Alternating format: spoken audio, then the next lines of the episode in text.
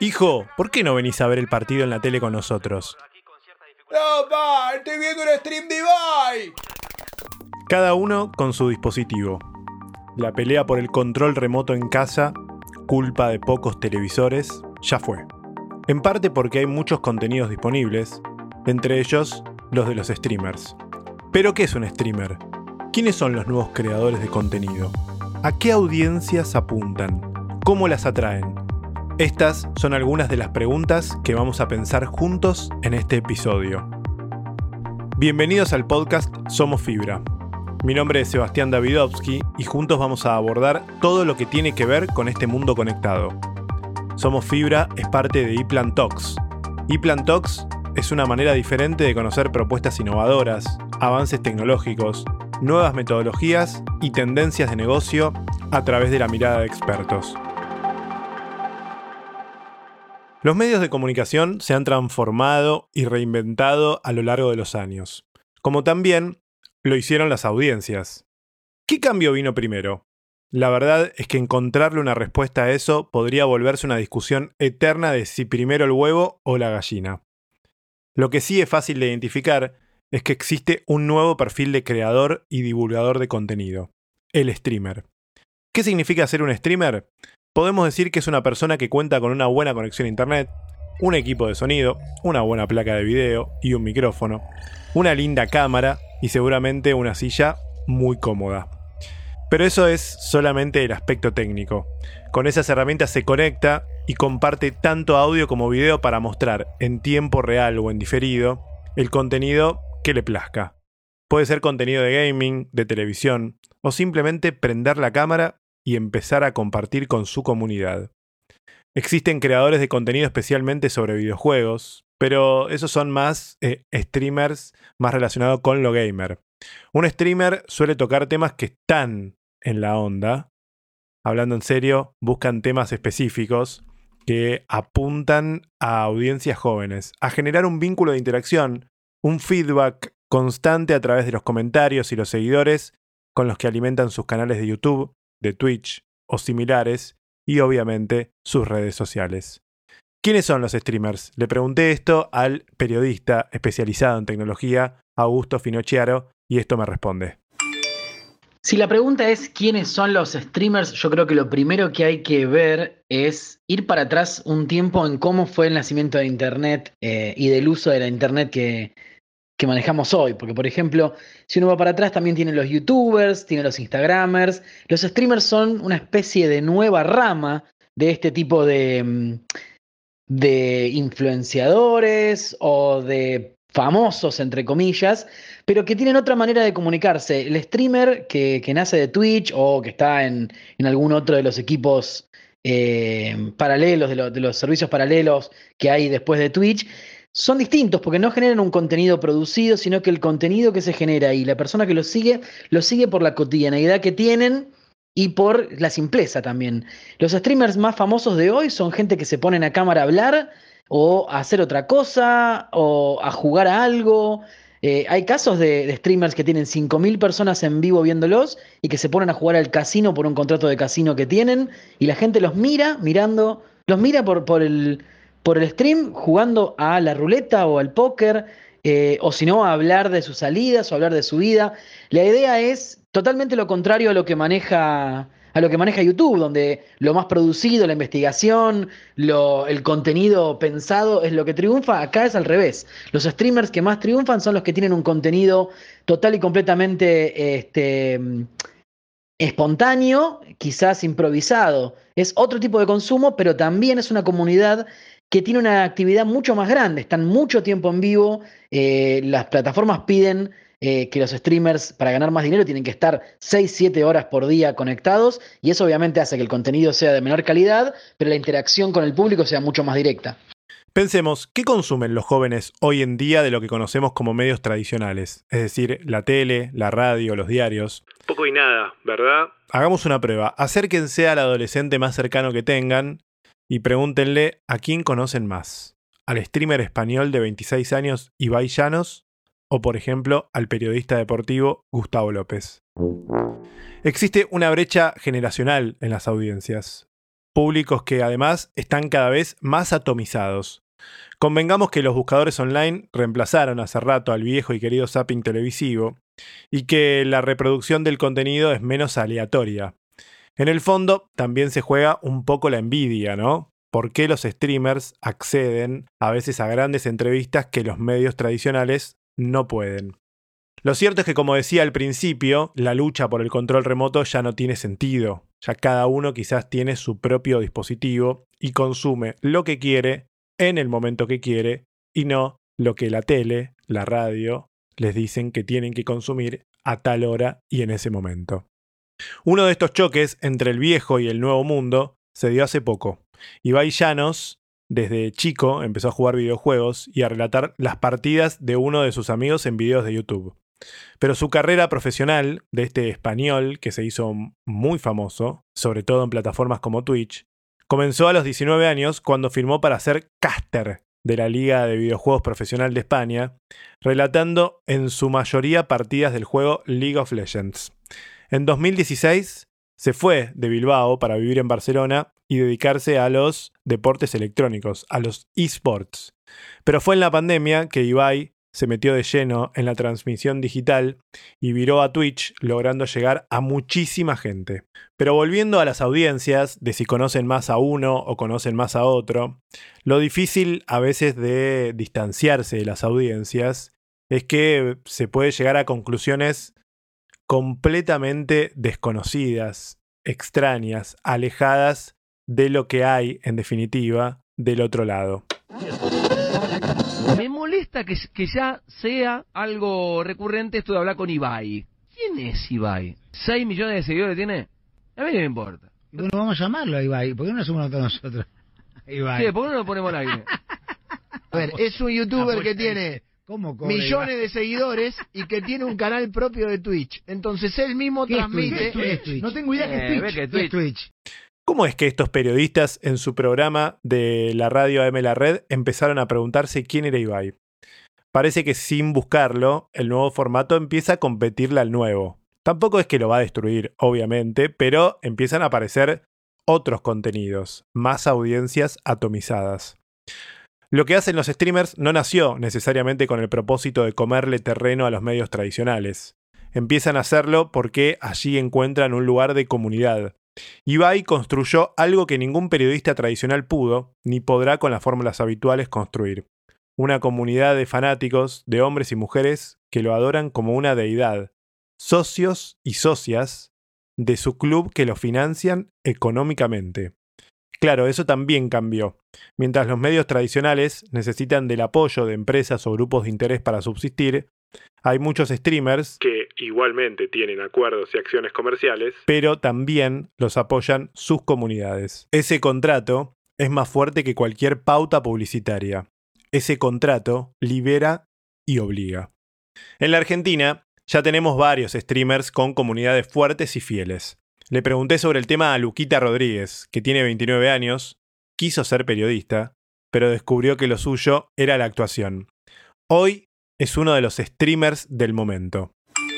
¿por qué empezaste a streamear, Luquita? Bueno, ¿por qué empecé a streamear? Empecé a streamear eh, porque estaba en cuarentena, no había teatros, no, no podía trabajar de nada, salvo, salvo hacer la radio desde mi casa. Y bueno, la verdad que eh, como una apuesta o como una decisión de decir, che, esto puede ser que finalmente se convierta en un trabajo o en algo interesante, si, si podía llegar a algún contrato o algo así, eh, me puse a generar contenido de streaming. Fue una decisión laboral más que nada, no tiene que ver con una cuestión de, bueno, lo, lo hacía porque me divertía y después se convirtió en mi trabajo. Me divierte, me encanta, me gustó del primer momento, me parece que tiene cosas buenísimas, pero fue más que nada una decisión laboral, en mi caso, la de empezar a streamear. De decir, bueno, a ver qué puedo hacer con esto. Y te pregunto, ¿cómo se genera el vínculo con las comunidades? ¿Cómo es la comunidad de streamer en la Argentina? No sé si se refiere a las comunidades, tipo las comunidades que se generan en cada stream. Por ejemplo, mi canal de Twitch o el canal de Twitch de Robert o el canal de Twitch de cada uno. Muchas veces se habla de eso como una comunidad. Eh, bueno, gente que va todos los días al mismo stream y, ve- lo mismo y se ríen de lo mismo y se genera ahí una simbiosis interesante, que es lo que a mí más me gusta entre el streamer y la gente que vea ese stream. Eh, se genera algo ahí, un grupo de pareciese, por más que sean grupos grandes, pues a a veces puede haber mirando 5.000, 6.000 personas y sean nombres de usuario y no sean personas reales, con los moderadores y con gente en particular que vos ves que está todos los días en tu stream, eh, se genera un vínculo de comunidad interesante. Creo que tiene que ver eh, con, gustos similares, que se ríen de lo mismo, eh, que a veces que piensan parecido, a veces, a veces no, pero con un punto en común sobre la forma hasta de ver el mundo, si querés. Como la comunidad de streaming en Argentina, me parece, con nosotros, con nosotros digo por mí, por Robert, fueron increíbles realmente los chicos. Coscu, Goncho, Duende, Juaco, Pimpiano, eh, Darkos, Main, un montón de gente que nos recibió del demente mismo eh, de brazos abiertos. Creo que tuvimos, tuvimos suerte porque ellos nos conocían de antes y les gustaban nuestros videos, pero la verdad que con una solidaridad eh, difícil de encontrar se han manejado con nosotros. Son muy, muy compañeros entre ellos y con nosotros hoy en día sobre las decisiones a tomar, qué, qué conviene, qué no conviene. Eh, es, es muy lindo y estoy muy agradecido. La competencia se genera no solo por la capacidad de alcance, sino también por el contenido en sí. Che, ¿por qué los jugadores hablan con Ibai? Me pone nervioso eso. ¿Quién es Ibai? Ahora un nuevo enemigo ¿Pero tenemos. quién es? ¿Pero quién es Ibai? Todo, ahora está de moda hablar con Ibai. El streaming gamer. ¿Agüero con quién habló? ¿Y por qué no hacemos YouTube? Pará, yo lo llamé a Agüero. Yo lo llamé a Agüero para hablar. ¿Y qué dijo? No, ya la vamos a hacer, Gusti, ya la vamos a Y hacer. bueno, está bien, capaz que le dijo al Cuando quiera, perrito malvado. Sí, Malvado cuando quiera, streaming. cuando quiera, pero me ganó Ibai, Ibai me ganó. Ya me gana Ibai, me tengo que retirar, muchacho. Siguiendo con Ibai Llanos, como ejemplo, fue un paso más allá de conseguir entrevistas con figuras populares del ámbito deportivo, como el Kun Agüero o, lo último, Lionel Messi.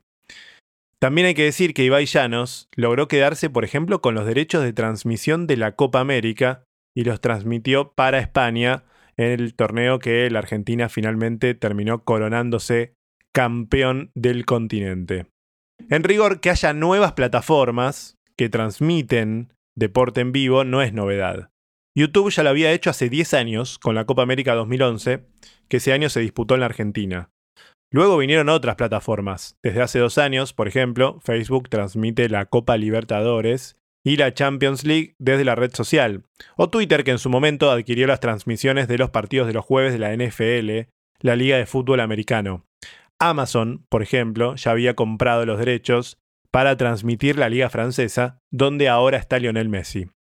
Pero la novedad con Ibai Llanos, que adquirió los derechos de la mano de Cosmos, la empresa que preside el jugador del Barcelona, Gerard Piqué, es que no solo se trataba de una transmisión oficial en vivo por Twitch, sino que, lo novedoso, es que aquellos que moderan o relatan esos partidos son figuras de las propias plataformas, y no relatores o comentaristas que pasan de la radio o la televisión a esta nueva modalidad. ¿Será una posibilidad para acercar un poco más a los jóvenes al fútbol o a los deportes en vivo? Veamos un poquito de datos sobre lo que algunos especialistas resaltan también podría llegar a ser una caída del interés por el deporte en la población más joven, que quizás prefiere o ver a estos streamers, o quizás prefiere los deportes electrónicos, por ejemplo, pero se nota una caída en algunas audiencias.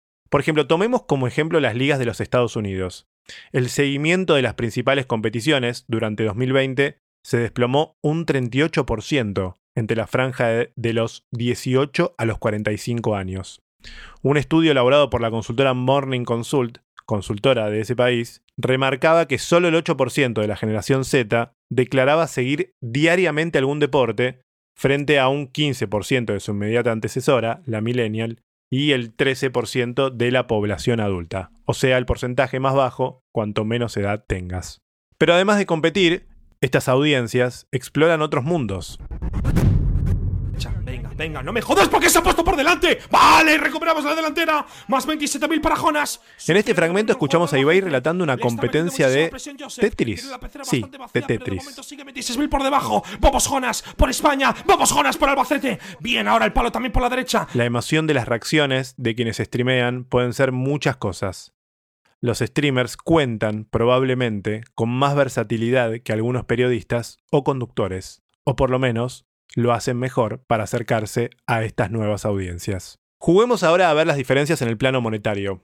Así como probablemente ya nadie pague por tener un teléfono fijo, cada vez menos personas pagan por tener un servicio de cable. Cambió el consumo. Nos comunicamos más, miramos más contenido, pero el teléfono fijo ya fue. ¿Y la televisión? Los televisores se pueden conectar a Internet y pagar únicamente ese servicio, para algunos, ya resulta más práctico y económico. En Argentina, según datos de la consultora Carrier, ya hay 650.000 hogares que directamente nunca cortaron el cable. Es que claro, ni siquiera lo contrataron. Ven todo por Internet. Quizás habría más clientes de este tipo si no existiera la factura que agrupa servicios con promociones y facilidades. A veces, tener solo Internet cuesta lo mismo que tener Internet y cable. El valor de la suscripción básica de Twitch, la plataforma de streaming en Argentina, se redujo en el último tiempo un 60%. Vale, por ejemplo, una suscripción 2 dólares a un streamer. En este sentido, quienes estén en Argentina pueden suscribirse a un canal por un total de 230 pesos finales al mes. Y también hay incentivos para los creadores. Siempre y cuando un creador realice un stream de al menos el 85% de sus horas en vivo de referencia en un mes y cumpla con los criterios de elegibilidad, le van a pagar un incentivo de ajuste de ingresos para compensar cualquier ingreso de suscripciones perdido. Ojo, Twitch no es la única plataforma que también paga por estas suscripciones que se generan o incentiva que haya más creadores.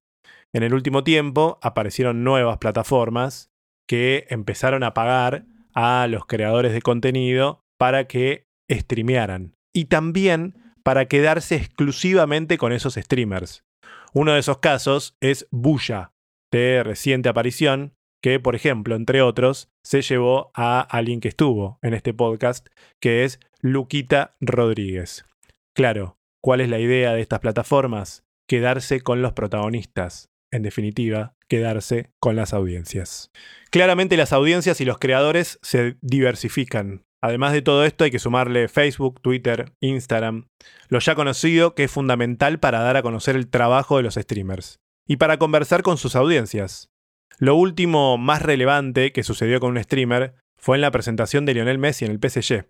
Allí, además de haber hablado en exclusiva con diferentes canales de televisión, Messi, en la presentación que todo el mundo estaba viendo, conversó a solas con Ibai Llanos por Twitch. ¿Puede entonces pensarse al contenido vía streaming como una nueva forma de lo masivo y de lo popular? ¿Por qué? Le pregunté esto a Pablo Alabarces, que es escritor y sociólogo, y esto me respondía. Eh, el, el, streaming y las redes sociales han cambiado de manera bastante interesante y bastante importante la cultura de masas no lo popular. Eh, es decir, todo depende de la definición de popular que tomes. Si la idea es tomar cultura popular como sinónimo de cultura de masas, bueno, perfecto, ambas cambiaron. Por eso es que cada vez más somos los que hablamos de eh, culturas populares o lo popular como algo distinto de la cultura de masas. Eh, en ese sentido, sí, la cultura de masas está cambiando, está cambiando de, de, manera interesante y de manera importante. Quiero decir, cambia las formas de producción, cambia fundamentalmente la circulación, cambia el consumo, habilita más producción autónoma y, y de ahí viene ese, ese pequeño escándalo, entre comillas, en torno de elegante y la idea que con una computadora conectar y un micrófono de mil pesos hacías maravillas y te transformabas en un ídolo de la cultura de masas, lo cual es un poco exagerado. Eh, quiero decir, eh, miles y miles de personas todos los días intentan transformarse en youtubers, en instagramers, en, en, en entonces, en productores autónomos de, de, esta nueva cultura de masas y no lo consiguen, digamos, ¿no? Sigue, eso sigue, sigue reservado a, algunos actores, entre comillas, actores o actrices más o menos privilegiados o privilegiadas que encuentran la vuelta, eh, eh, laburan con buen timing y creatividad y con inteligencia la plataforma, sea YouTube, sea Instagram, sea TikTok inclusive, eh, y por eso entonces se convierten en, en influencers con millones de seguidores. Inclusive esa idea de influencer como nueva categoría del mundo del espectáculo es una buena muestra de cómo cambia la cultura de masas. Ahora, en relación con la cuestión de lo popular, justamente la idea del, del, streaming es buena para pensar eh, hasta qué punto la cultura de masas cambia, pero no cambia de modo tan radical que altera todos los términos del intercambio. Quiero decir, hace 30 años bromeábamos en las clases de comunicación diciendo que todo el mundo se podía colgar del cable. Hoy no todo el mundo se puede colgar de, Netflix, por ejemplo, ¿no es cierto? Esto es, en, en, torno de las plataformas de streaming, el acceso sigue siendo un acceso mediado por, valga la redundancia, posibilidades de acceso. En América Latina, solo el 50% tiene acceso a Internet en condiciones de, valga la redundancia, acceder al streaming. Solo el 50% podría decir, ya el 50%, sí, pero nos sigue quedando el otro 50%, ¿no? Entonces, todavía la discriminación a partir del nivel de ingresos, eh, y especialmente en torno de las clases populares, por el acceso al, a los contenidos de streaming, sigue siendo un, un factor bastante importante, ¿no? Este, que condena a buena parte de la población latinoamericana a seguir refugiada en la vieja cultura de masas, la cultura de masas tradicional, con el televisor como, eh, la televisión como eh, soporte central, ¿no es cierto? Entonces digo, esto es es para seguirlo con mucha atención. Sin duda se están produciendo grandes transformaciones. No puedo decir que definitivas y, seguro que sí, por ahora no son democráticas.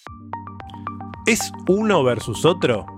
Así como la televisión no mató a la radio, ni internet a los diarios, ninguna plataforma se quede con el consumo total. Las audiencias están atomizadas, los nichos crecen en contraposición a lo popular o a lo masivo.